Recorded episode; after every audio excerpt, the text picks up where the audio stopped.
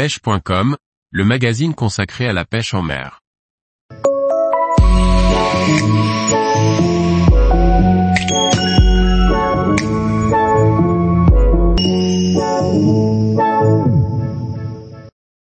Pêche des salmonidés en area, les boutons des leurres atypiques. Par Morgane Calu. Les boutons sont devenus des leurres à part entière pour la pratique de la pêche au leurre en area des salmonidés. Quelles animations pour pêcher au bouton et avec quel matériel? Les premiers boutons étaient des variantes de cuillères ondulantes. Un bouton tient son nom à sa forme. Il est aussi appelé bottom, du fait qu'il sert aussi à pêcher au fond, bottom en anglais. C'est un leurre de la forme d'un disque ou d'un hexagone, de forme asymétrique. Il coule ainsi sur une face en papillonnant plus ou moins en coulant de manière freinée. Ils ont commencé à se démocratiser au Japon en même temps que la démocratisation de l'AREA en France.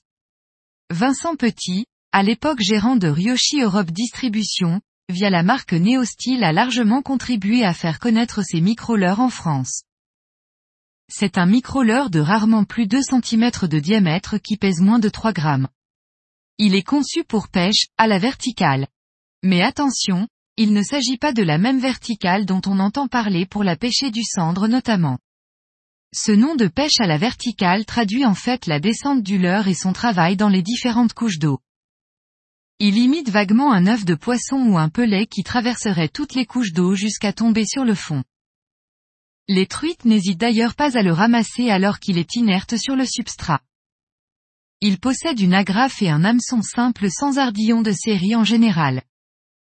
Le bouton ou bottom s'anime au fond, comme son nom l'indique. Mais paradoxalement, il est aussi très efficace à l'opposé, en surface.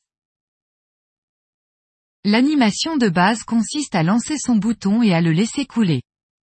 Il traverse alors la couche d'eau, non pas à l'horizontale comme le font la plupart des leurs, mais à la verticale. Il faudra alors contrôler la descente, en évitant de la freiner, pour imiter la nourriture détruite de réservoir. Une fois le leurre au fond, on peut le laisser inerte quelques secondes. Puis ramener et relancer. Pour laisser couler le leurre de nouveau. Mais à cette animation, je préfère cette deuxième, plus ludique à mon sens. On répète le lancer et la couler jusqu'au fond.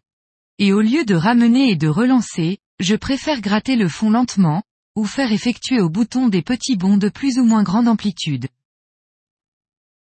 Enfin, j'ai découvert que ce leurre était très utilisé et performant en surface, simplement ramené canot ou avec de mini tressautements. Cela m'a valu de beaux poissons quand d'autres leurres ne donnaient plus de résultats. Il existe des cannes spécifiquement conçues pour la pêche au bouton. Il s'agit en fait de cannes ultra sensibles, permettant de lancer ces micro-leurres loin et précisément. Et surtout de ressentir la moindre perturbation sur le leurre pour un ferrage immédiat.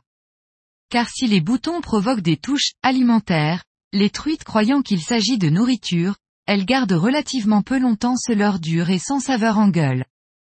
Il faut donc être très réactif au ferrage et ferrer au moindre doute pour maximiser la concrétisation des touches. En adéquation avec cette recherche de sensibilité et le besoin de lancer loin, les spécialistes ont souvent recours à une tresse très fine. Tous les jours, retrouvez l'actualité sur le site pêche.com. Et n'oubliez pas de laisser 5 étoiles sur votre plateforme de podcast.